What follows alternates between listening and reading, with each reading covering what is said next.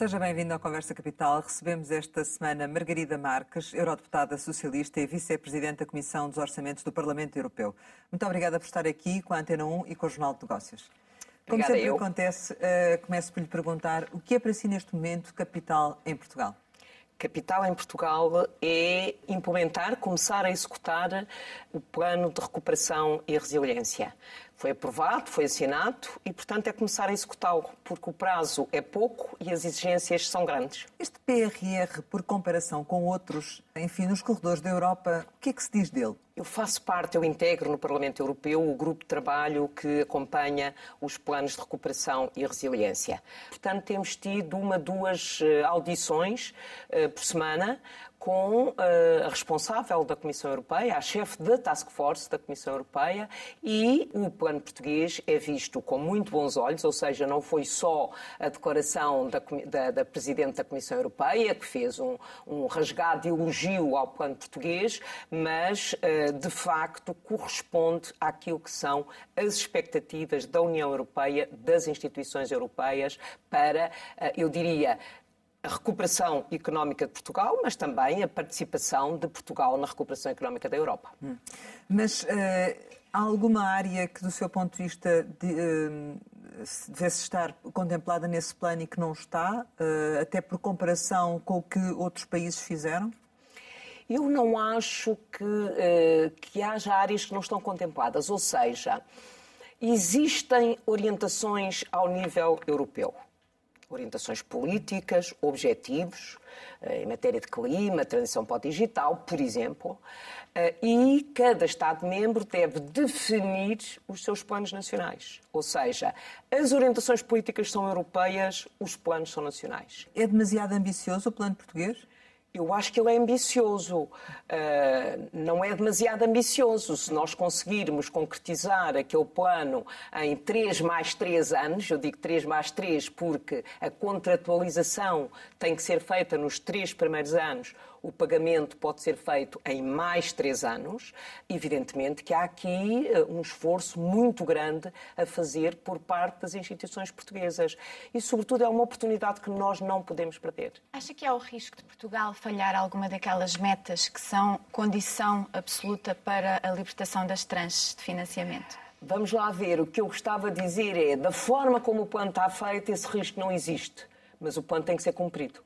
E, portanto, evidentemente que há sempre risco de poder haver atrasos. Eu espero que não haja, porque de facto há uma pressão de calendário que é muito grande. E, portanto, tem que ser feito um esforço muito grande para que o calendário seja respeitado. Mas quais são os riscos de execução? Porque, por exemplo, na avaliação que é feita do PRR português, temos nota positiva e máxima em todos os parâmetros, eh, exceto menos boa na parte dos custos, precisamente porque ainda há muitos projetos que estão em aberto, que não se sabe em concreto quais são os custos que vão ter, e por isso lhe pergunto, do seu ponto de vista, quais são os riscos da, da execução deste, deste plano? Eu, quando era deputada no Parlamento Nacional, integrava uma comissão eventual para o acompanhamento das negociações do PT 2030. E uma das coisas que eu propus, e que está no relatório, foi aprovado no Parlamento, era criar um simplex para a gestão do programa. E aqui há um desafio muito grande. Eh, Eu acho que há margem para simplificar. Acho que criar um simplex para a gestão, quer do quadro financeiro plurianual, quer para o plano de recuperação, era fundamental, a bem da transparência, a bem da eficiência.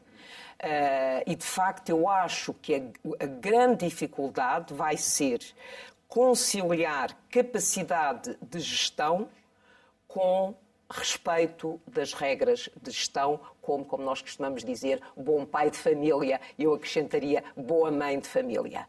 Porque, por exemplo, a questão que coloca eh, os projetos, os projetos não estão todos definidos. Ou seja, quando Portugal abre um concurso, o governo português abre, um concurso, já abriu alguns, hum, as instituições apresentam projetos. Portanto, há aqui eh, um processo em que há sempre um risco. Uh, por exemplo, eu lembro-me que há uns anos atrás, não muitos, recentemente, a certa altura houve alguns concursos para obras nas escolas e não havia candidatos. Para fazer e isso essas pode obras. acontecer agora Isso pode também? acontecer. Isso pode acontecer e esse é o risco. Portanto, evidentemente, eu acho que já foi feito um trabalho que dá margem de segurança. Mas isso porque os, os concursos eram demasiado complexos e, portanto, afastavam potenciais candidatos, é isso? Eh, os, os concursos devem ser simplificados do ponto de vista administrativo. Não tenho, não tenho dúvidas sobre isso.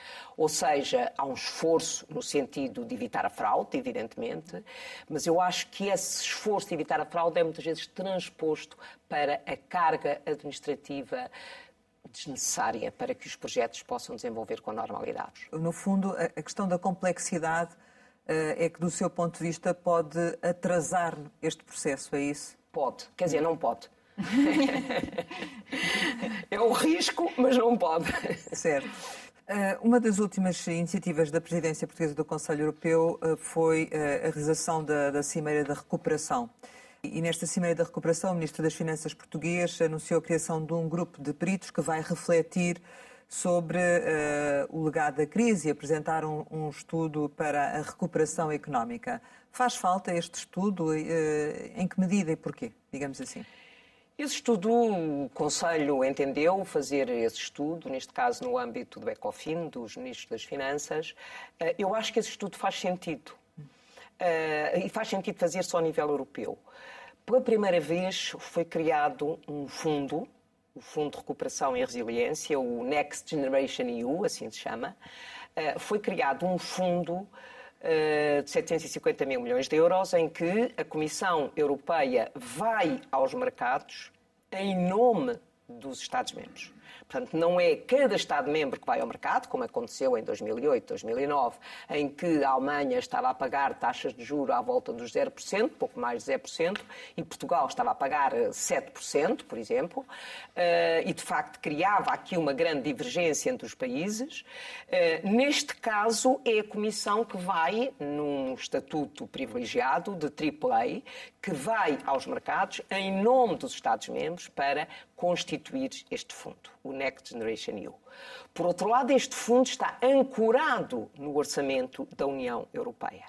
O orçamento da União Europeia, 21-27, tem uma linha orçamental dívida que tem como objetivo exatamente suportar este fundo novo.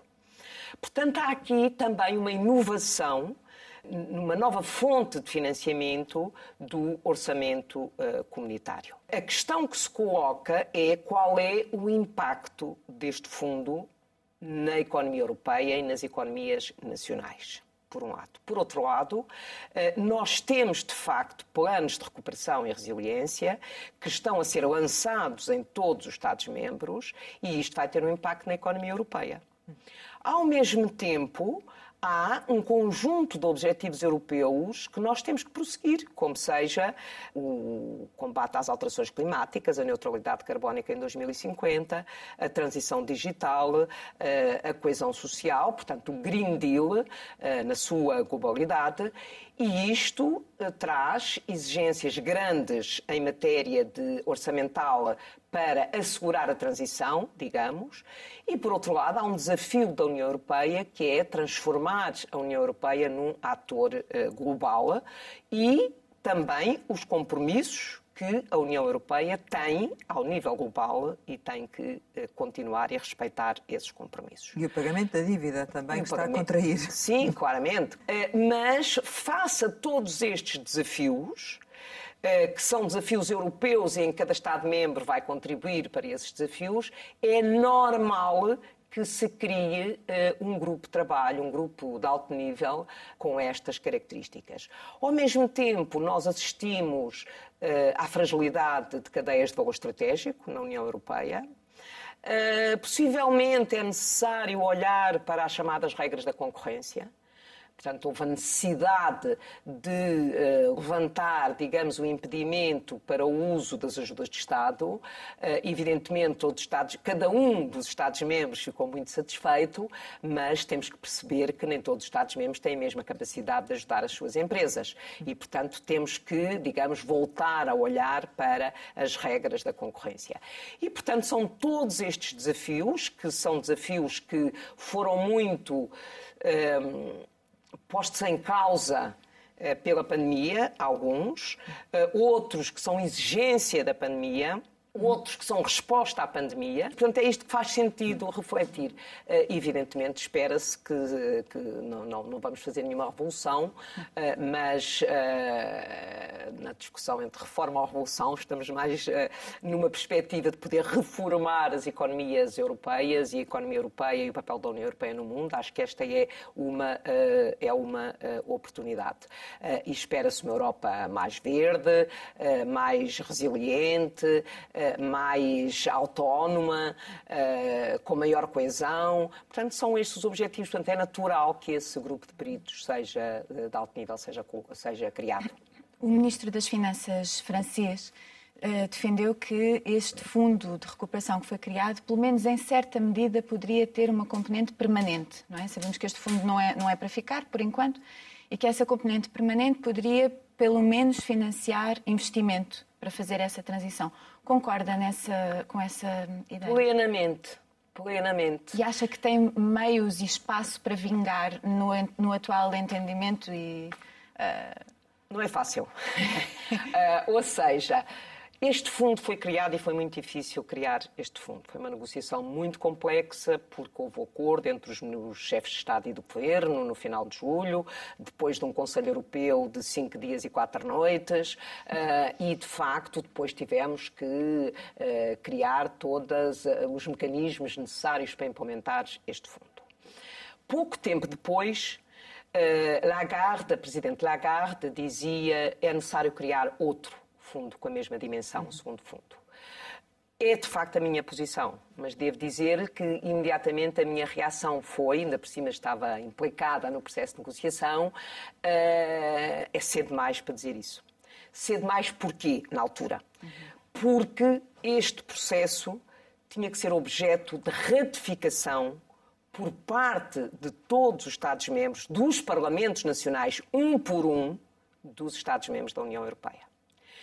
Eu acho que quando este processo chegou ao fim, no final de maio, sentimos um grande alívio, porque foi uma pressão muito grande durante todos estes meses, desde janeiro, no sentido de assegurar que a ratificação da chamada decisão recursos próprios era ratificada, era feita pelos Parlamentos Nacionais uh, e, portanto, havia condições, a Comissão estava em condições de ir ao mercado, de emitir dívida e de começar a constituir o fundo. Uh, mas é muito claro que este fundo é uma só vez. No relatório de que eu sou autora e que foi, aprovada, uh, foi aprovado a semana passada e que vai ser votado uh, no, no, no próximo plenário do Parlamento Europeu, o que nós propomos é a Comissão deve explorar todas as potencialidades do Next Generation EU. Explorar todas as potencialidades significa, eh, em primeiro lugar, assegurar a boa execução, avaliar os resultados, exatamente ver se há perspectiva de se poder ter uma, uh, digamos, um fundo desta natureza com características permanentes. Como proposta, acho muito interessante, uh, espero que a presidência francesa avance nessa matéria. Gostaria muito de ver a presidência francesa avançar nessa matéria.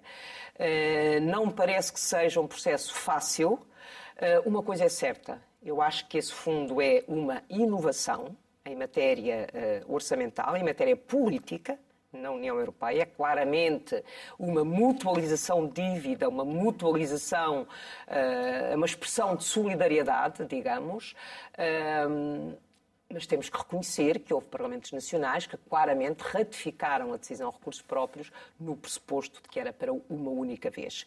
Conseguimos agora, vamos conseguir no futuro, é um desafio que está pela frente e confio na presidência francesa para avançar nessa matéria. Eh, como é que, eh, do seu ponto de vista, e sendo responsável por esse relatório da governação económica, se compatibiliza a retoma da economia com a cláusula de, de derrogação de, do Pacto de Estabilidade e Crescimento? Ou seja, em que medida é que portanto, está prevista essa derrogação até final de 2022? A questão é se a, retoma económica vai estar ao ponto de se poder efetivamente voltar às regras anteriores ou se a negociação vai correr a tempo de não termos de voltar às regras anteriores e haverá aqui alguma alteração. Bom, se a negociação se pudesse fazer a tempo para não voltar às regras anteriores, era ótimo. Uh, conhecendo o ritmo de decisão política na União Europeia, tenho dúvidas que isso seja possível.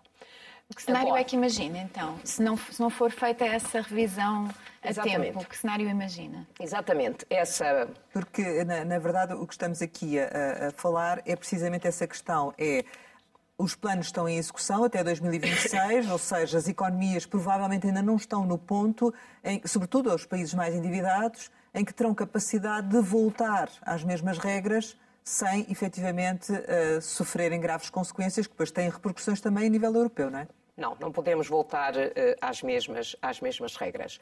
O relatório aponta, o relatório é muito claro no sentido de dizer que os Estados-membros têm que estar em condições, em primeiro lugar, de usar o Fundo de Recuperação, em segundo lugar, de fazer a recuperação económica uh, da União Europeia. E uh, usar plenamente o Fundo de Recuperação, Rosário já disse, a cláusula está ativada até 2022. Os projetos uh, podem ser contratualizados até 2023 e pagos até 2026. E, portanto, é claro que não pode haver, as regras não podem impedir o uso do Fundo de Recuperação e que os Estados-membros façam a recuperação. O que é que nós propomos? A cláusula está ativada para já até 2022 há ainda grandes incertezas em matéria da pandemia, em matéria económica. Eh, o processo de vacinação está a decorrer eh, melhor na Europa do que fora da Europa. Todos nós sabemos que só, estejamos, só estamos protegidos quando todos estiverem vacinados em todo o mundo. E há ainda grandes perturbações em matéria de saúde uh, e que têm implicações necessariamente na economia. Portanto, há ainda incerteza. Face aos dados que, que nós dispomos, às últimas previsões da primavera, a Comissão Europeia entendeu propor que a cláusula continue ativada até 2022. Evidentemente, se a economia não evoluir no sentido das previsões da primavera, tem que haver uma eh, repensar, manter ainda a cláusula ativada. Uma coisa é clara, a cláusula não pode ser desativada e imediatamente entrarem em, uh, uh, em, em, aplicação as regras, designadamente de déficit, do déficit e da dívida. Então, como é que se faz isso? Há uma forma de o fazer que é tem dois aspectos. Um aspecto é o uso completo da flexibilidade e o segundo, uh, o segundo elemento é ter que olhar para os Estados-membros, caso por caso, numa estratégia de transição seja, em criar exceções, é isso? Uh, nesse caso, talvez criar 27 exceções. criar diversidade, ou seja, uh, a Comissão Europeia tem que olhar para a situação de cada Estado-membro e tem que haver um programa negociado com o Estado-membro que assegure a transição. Ou seja, Mas nós isso... estamos aqui a falar de, por exemplo, eh, esta derrogação uma hipótese que pôs foi esta derrogação, no caso da economia europeia não, não recuperar, manter-se por 2023. Essa é uma certo. possibilidade. No caso da economia europeia recuperar, mas os países não acompanharem de igual forma, o que é que acontece? Aí temos que respeitar, exatamente, temos que respeitar a diversidade, isto é, haver percursos diferentes por país.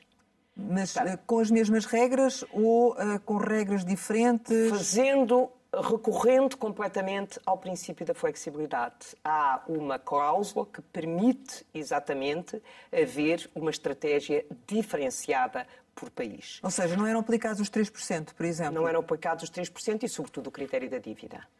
E não é só isso, é também como é que se olha para o investimento. Portanto, hoje, as regras provaram quando Maastricht, os critérios de Maastricht são aprovados, a situação era completamente diferente daquela que nós vivemos hoje. E, de facto, uh, o 3 e o 60, que são números 3% para o déficit, 60% para a dívida, são, uh, como costuma dizer Vítor Constâncio, uh, são números muito pouco científicos. Portanto, tiver, mas tiveram muito em conta aquilo que era a conjuntura económica na altura.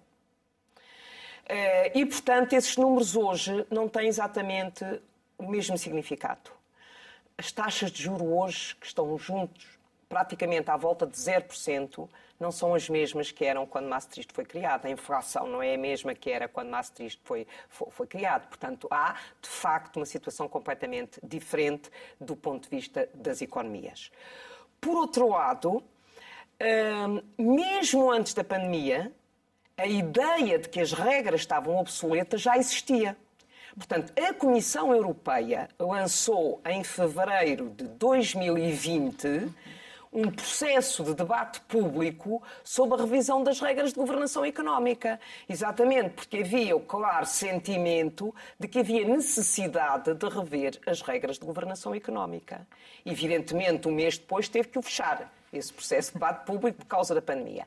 Mas a Comissão Europeia tem intenção de voltar a abrir este processo de debate público ainda neste outono e de apresentar no final do ano um pacote legislativo ou uma iniciativa legislativa de revisão das regras de governação económica. E para completar a minha resposta à questão da, da, da Rosário, de facto, quando, nós, quando for desativada cláusula de escape, tem que se conhecer já quais são as orientações futuras para a política de governação económica. Porque é a única forma de que os governos dos Estados-membros tenham estabilidade para continuar as suas políticas de recuperação e desenharem as suas políticas orçamentais. Ou seja, só, só para esclarecer, tem que ser conhecida essa iniciativa da Comissão Europeia ou tem que ser conhecido no fundo, os mecanismos transitórios que podem ser criados, eh, ainda não havendo a revisão feita propriamente?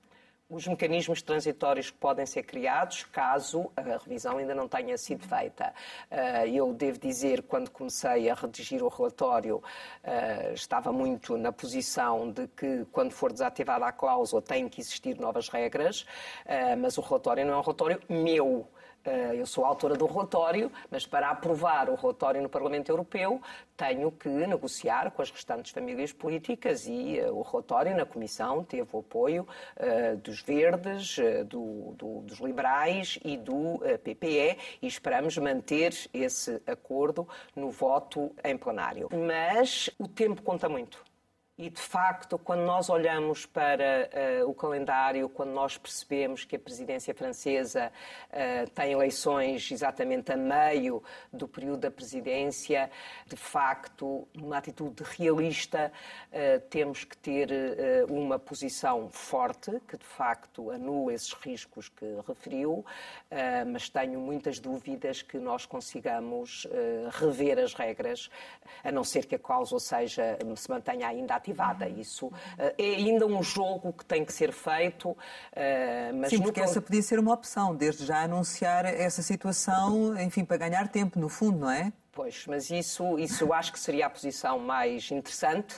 Uh, não sei se há margem manobra para uma posição dessa natureza. Se de facto as regras regressarem em 2023, isso não deixa os países em pé de desigualdade? Ou, de certa forma, os países mais endividados não estão já em pé de desigualdade? Porque, no fundo, não sabem qual é essa margem de flexibilidade com que podem contar a partir de 2023 e em que medida é que podem ou não, neste momento, aproveitar as baixas taxas de juro, aproveitar todos os mecanismos de financiamento existentes, mas que sabem que lhes vão fazer subir a dívida pela qual depois podem ser eh, chamados a responsabilizar-se logo em 2023, não é? Nós uh, não propomos rever os tratados, mas há margem de manobra para interpretar o chamado Protocolo 12, há margem de manobra para lidar com a questão da dívida. E mais do que olhar para a dívida em si, aquilo que nós propomos no relatório é olhar para a sustentabilidade da dívida. Portanto, é completamente diferente o custo da dívida com juros a 10% ou a 0%. E, portanto, nós temos que olhar para a sustentabilidade da dívida. E a sustentabilidade da dívida tem a ver com o custo da dívida, mas tem também a ver com a necessidade de investimento e de alcançar os objetivos europeus, designadamente o Green Deal. E, portanto, aliás, como o, o, ministro francês, na Cimeira uh, da, da, Recuperação Económica, chamou a atenção para exatamente essa uh, dimensão. Porque uh, nós não podemos ter objetivos políticos, quer nacionais, quer europeus, e não ter margem de manobra para esses objetivos. E a União Europeia, que fixa objetivos políticos, económicos, tem que haver capacidade para alcançar esses objetivos. E o Green Deal é a estratégia de crescimento. E a estratégia de crescimento exige investimento exige investimento. Todos nós sabemos que a transição climática exige investimento. O período de transição é um período que exige um grande investimento. E, portanto, eh, todos esses fatores têm que ser eh, olhados para a forma como se trata a dívida. Portanto, mais do que rever os 60%, o que é fundamental é ter uma estratégia de olhar para a dívida, que olhe para a sustentabilidade, que olhe para o investimento e que, em vez de ser, eh, de se fazer em, eh, eh, digamos, esforço e exigir aos países um esforço anual brutal, poder, digamos, distribuir esse esforço no tempo e dar uma maior, uh, um período mais alargado aos países para atingirem o valor da dívida. Porque hoje, a média hoje na União Europeia, a média da dívida é 100%. Uhum. Uh, ronda 102%, 103%. E, portanto, é um valor muito, muito acima dos 60%. Portanto, seria alguma, seria completamente irrealista pensar que é possível, dentro do prazo, respeitar uh, uh, os 60%. Mas será que é toda essa flexibilidade que está na mente dos responsáveis dos chamados países frugais? Quando dizem que não é preciso até rever regras, porque a flexibilidade já está contida dentro das regras e, portanto, podemos continuar uh, com o mesmo conjunto de. Isso é um equilíbrio uh, difícil de fazer, ou seja, Scholz, o ministro Scholz, que recentemente, uh, há dias, fez declarações no sentido de dizer que não é preciso rever as regras, basta usar a flexibilidade.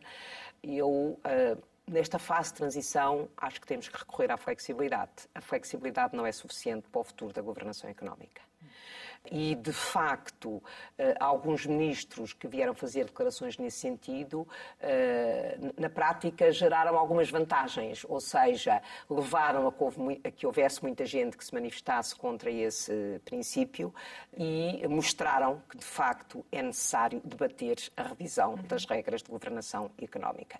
E é por isso que o Parlamento Europeu decidiu fazer este relatório de iniciativa no sentido de desenhar a forma como o debate público se deve fazer, identificando quais são digamos, quais são as questões políticas que, de facto, podem condicionar eh, a, a recuperação económica. Por exemplo, a revisão do Pacto de Estabilidade e Crescimento é fundamental que, que se faça, da mesma forma que, quando nós falamos no semestre europeu, eh, que nem sempre é uma expressão difícil, fácil de compreender, mas nós não podemos ter exigência para os países e, por exemplo, aprovar um plano de ação para o pilar europeu dos direitos sociais no Porto, que é assinado pelos parceiros sociais, do lado patronal, do lado sindical, ao nível europeu, e depois não há margem orçamental para aplicar esse uh, pacto. E é por isso que nós entendemos que quer a dimensão social, quer uh, a dimensão uh, ambiental têm que estar no semestre europeu. E por de uma coisa que eu disse, acho que há aqui outro grande desafio na revisão destas regras, que é uma coisa que se chama transparência. Eh, porque os cidadãos têm necessidade de perceber o que é que isto significa.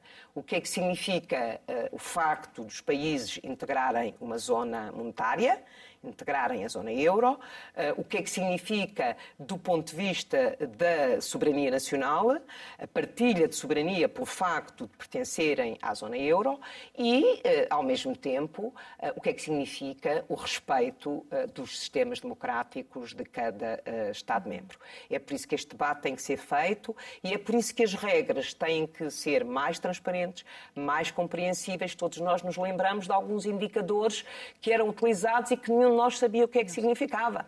Não é? Nenhum de nós sabia o que é que isso, como é que esses indicadores se poderiam medir, digamos. Havia umas fórmulas estranhas uh, para uh, medir esses indicadores e isso eram difíceis de medir, muito mais difíceis de explicar. Uh, e, de facto, têm que ser regras mais transparentes, mais democráticas, com uma maior apropriação por parte dos Estados-membros e isso é o esforço que tem que ser feito na revisão destas regras. Mas em que medida é que poderemos assistir a uma alteração, um alívio dessas regras orçamentais, o caso dos 13 e dos 60, poderá aqui eh, chegarmos ao ponto de alterar esses valores ou estamos a falar apenas numa, numa apreciação diferente, de, de, de um cálculo diferente de, nessa fórmula? O que é que, do ponto de vista do, do Parlamento Europeu, uh, pode ser feito aí? A resposta a essa pergunta tem mais a ver com a margem de manobra. Qual é a nossa margem de manobra? E a margem de manobra é criar, por exemplo, uma regra relativamente ao investimento. Eh, é, é fundamental eh, que exista essa regra. Eh, por exemplo, uma das coisas As que despesas nós... de investimento, é isso? Exatamente. Hum. O, investimento, o investimento bom, digamos, ou seja, o investimento que tem a ver com as prioridades europeias, e, as prioridades europeias estão bem definidas, portanto, não há aqui uh, ambiguidade, uh, e isso é uma questão que é necessário que se faça. Por exemplo, uh, o que nós propomos no relatório como sabe, o Fundo de Recuperação, o Next Generation EU, tem dois pilares. Um pilar transferências, portanto, de, para os Estados-membros, e outro pilar dívida, portanto, chamado pilar loans. Este pilar dívida é um pilar que não está a atrair especialmente os Estados-membros. Os Estados-membros podem apresentar propostas mais tarde, até de final de 2022, mas para já não está a atrair muito os Estados-membros. Uma das coisas, uma das questões que se coloca é exatamente como é que esta dívida é contabilizada. E o que nós temos no relatório, preto no branco, é que a despesa relativa ao pilar dívida do Next Generation EU seja tratada como é tratada a despesa do Fundo Europeu de Investimento Estratégico. E isso eh, acho que foi eh, e teve, digamos, a aprovação da Comissão de Economia, como eu disse, vamos ver se é aprovada pelo Parlamento Europeu, mas isso é pelo plenário, mas isso é fundamental. Porque flexibilidade não pode significar ambiguidade. Nós temos que saber o que é que flexibilidade significa. Porque os Estados-membros, como Margarida dizia há pouco, os Estados-membros têm que saber exatamente o quadro em que estão a trabalhar. É por isso que a transição uh, na, uh, na, na, no desativar da cláusula de escape tem que ser feita e, da mesma forma, nós propomos que, relativamente à dívida, haja um percurso eh, diferenciado por país. Mas só para ver se percebi, essa componente dos empréstimos, do, do eh, portanto, dos PRR, não é? Um, não contaria para a dívida total do país?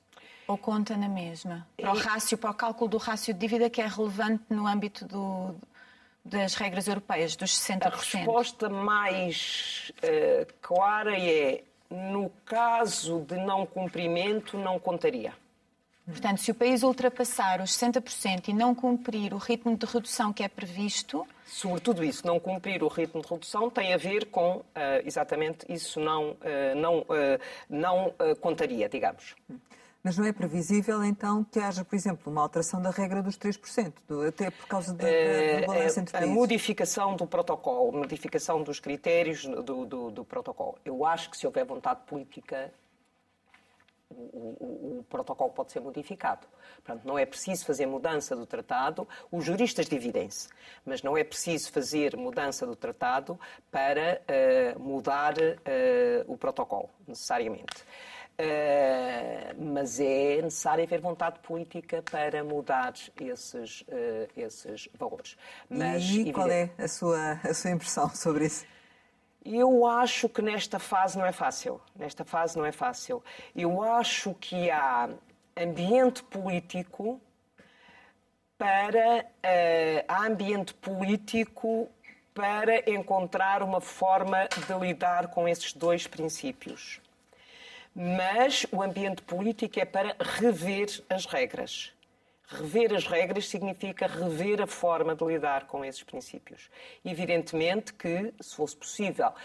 Mas também há uma questão que é necessário, uh, nós, eh, eh, é um argumento que nós também devemos ter em cima da mesa, ou seja, quando os critérios foram fixados em Maastricht, foram fixados para um determinado contexto. Nós não podemos cair no mesmo erro agora. Portanto, nós não podemos criar novas regras nessa matéria, novos eh, objetivos quantificados, para o atual contexto. Nós temos que ter uma nova, uma, uma, filosofia diferente de conceber as regras de governação económica. A questão está aí, porque uh, rever a regra dos 3,60%, os 3,60% foram fixados para um contexto político que está obsoleto, o contexto económico que está obsoleto. Se nós formos encontrar, procurarmos números diferentes para a atual situação, dentro de algum tempo estaria obsoleto e não faria sentido. O grande desafio é nós eh, construirmos um novo paradigma para, uh, para as regras de governação económica. Ou seja, no fundo, as regras orçamentais têm que acompanhar o novo elan da recuperação económica. Exatamente. Mas, uh, na verdade, sabemos que, que o sentimento, esse sentimento também não é uh, generalizado a todos os países, não é? Portanto, ficamos sempre. Ou acha que ainda assim que esta pandemia vai, vai alterar um bocadinho essa postura? Eu acho que vai, eu acho que há um contexto favorável para, há um contexto favorável para uh, modificar as regras. Porque se nós olharmos para o passado, entre Maastricht e o dia de hoje, os dias de hoje, já houve o six-pack, o two-pack, o, a revisão da regra da flexibilidade. Coisas impensáveis, não é? Os impensáveis. Portanto, se me perguntar, e isso chamou-se revisão das regras? Nunca. Nunca se chamou a revisão das regras. Uh, e, portanto, eu acho que há, chame-se de revisão das regras, não se chama revisão das regras, uma coisa é certa, as regras têm que ser revistas uh, e as regras já provaram que, que estão obsoletas, que nos últimos 10 anos não houve, o investimento público teve próximo do zero, o investimento teve baixíssimo, uh, em geral, quer para os países com déficit, quer com os países com excedentes. Portanto, claramente é um momento de encontrar regras, para usar agora o contra-adjetivo, regras mais inteligentes de governação económica. Uma última questão, queria lhe perguntar se acha que, desse ponto de vista, Portugal vai precisar também de mais tempo, ou seja, da suspensão desta derrogação, ou desta derrogação por mais tempo para além de 2022? Eu acho que depende muito. Eh, acho que Portugal, como todos os Estados-membros, eh, vão, vai precisar eh, de um programa de transição para a desativação da cláusula de escape. E acho que Portugal vai precisar de um percurso próprio para a transição relativamente à dívida. Portugal e os 27. Acho que haverá dois ou três países que estarão poderão dizer uh, que não precisam de um programa específico, uh, mas não precisam de mais tempo, porque fundamentalmente o que está aqui em causa é mais tempo. Eu acho que o que está em causa é o tempo e é a forma como se olha para a dívida e a forma como se contabiliza o investimento. São uh, as questões fundamentais. Uh, não é tanto o conceito que nós tivemos com o não é sobretudo o conceito que nós tivemos com o memorando de entendimento, com os memorandos de entendimento a seguir uh, à crise de 2008-2009. É uma questão mais conceptual, mais ao nível da União Europeia, princípios, a forma uh, de lidar nesta fase com o princípio da flexibilidade, como dizia o ministro Scholz, uh, é uma filosofia substancialmente diferente. Mais do que se atinge os 60% em dois anos ou três anos, ou quatro anos, ou se os 3% em dois ou três. Uh, isso é um exercício irracional. Ou seja, a Europa no seu todo vai precisar de mais tempo. Exatamente. Nesse sentido, já não imagina uma circunstância em que Portugal fique destacado pelos maus motivos dos restantes Estados-membros, como aconteceu no final da última grande crise financeira? Não, não acho, não acho. E acho que a principal proteção foi exatamente a criação deste fundo. Ou seja, a criação deste fundo e o facto da União Europeia ir aos mercados emitir dívida em nome dos 27, em nome da União Europeia, protegeu os países. Se nós, neste momento, cada país tivesse a ir aos mercados individualmente uh, para fazer a recuperação económica e social, esse risco existia. O facto de a União Europeia ir aos mercados em nome dos Estados-membros protege os Estados-membros. É por isso que eu acho que é uma circunstância em que claramente a solidariedade europeia funcionou. Uh, e é o princípio da solidariedade que está subjacente. Eu diria que não é só o princípio da, sub, da, da, da, solidariedade, é também o princípio da racionalidade económica, ou seja, percebeu-se que a resposta em 2008, 2009, 2011 foi completamente irracional desse ponto de vista. Chegamos ao final e, como habitualmente, costumamos lançar algumas palavras para uma resposta rápida. A primeira é Bombarral. Bombarral é a minha terra de origem que espero que continue a crescer como tem estado a crescer nos últimos anos. JS? Foi a minha escola política, faz parte do meu passado político, mas nunca esqueço que fui secretária-geral da JS. Bruxelas? Bruxelas, a capital da Europa. Não gosto muito de usar esta expressão e, sobretudo, não gosto nada de ver na televisão Bruxelas decidiu, porque Bruxelas não decide. Bruxelas é apenas uma localização geográfica, mas é, sobretudo, onde se encontram as instituições europeias e onde é preciso que Portugal esteja muito presente para que consiga defender os interesses nacionais ao mesmo tempo que defende os interesses europeus. António Costa? Uh, António Costa, que eu conheci um jovenzinho de 14 anos, um adolescente de 14 anos, uh, acho que tem feito muito para este país. Marcelo Rebelo de Sousa? É bom o entendimento que sistematicamente tem conseguido uh, fazer com o Primeiro-Ministro. João Berardo? João Berardo uh, é um cidadão que seguiu uma estratégia de crescimento de capacidade financeira uh, num determinado momento uh, e que, a haver irregularidades, deverá ser condenado, mas nunca condenado antes de que essas irregularidades sejam completamente consideradas como crime. Pandemia. A pandemia acho que definiu as nossas vidas nos últimos tempos, eh, mas espero que a gente aprenda com a pandemia e, sobretudo, não desperdice aquilo que aprendeu durante a pandemia. Família? Família é o meu porto-abrigo. Sonho? Sonho, utopia, sonho eh, é aquilo que nós temos que ter sempre eh, para conseguirmos progredir, avançar na integração europeia. Portugal? Uh, Portugal, uh, a palavra que, me, uh, que, que, que, hoje me vem à cabeça é, de facto, uma excelente presidência da União Europeia. Margarida Marques, muito obrigada por ter estado aqui com a Antena 1 e com o Jornal de Negócios. Pode rever este Conversa Capital com a Eurodeputada Socialista e Vice-Presidente da Comissão dos Orçamentos do Parlamento Europeu em www.rtp.pt. Regressamos para a semana, sempre neste dia, esta hora, e, claro, contamos consigo.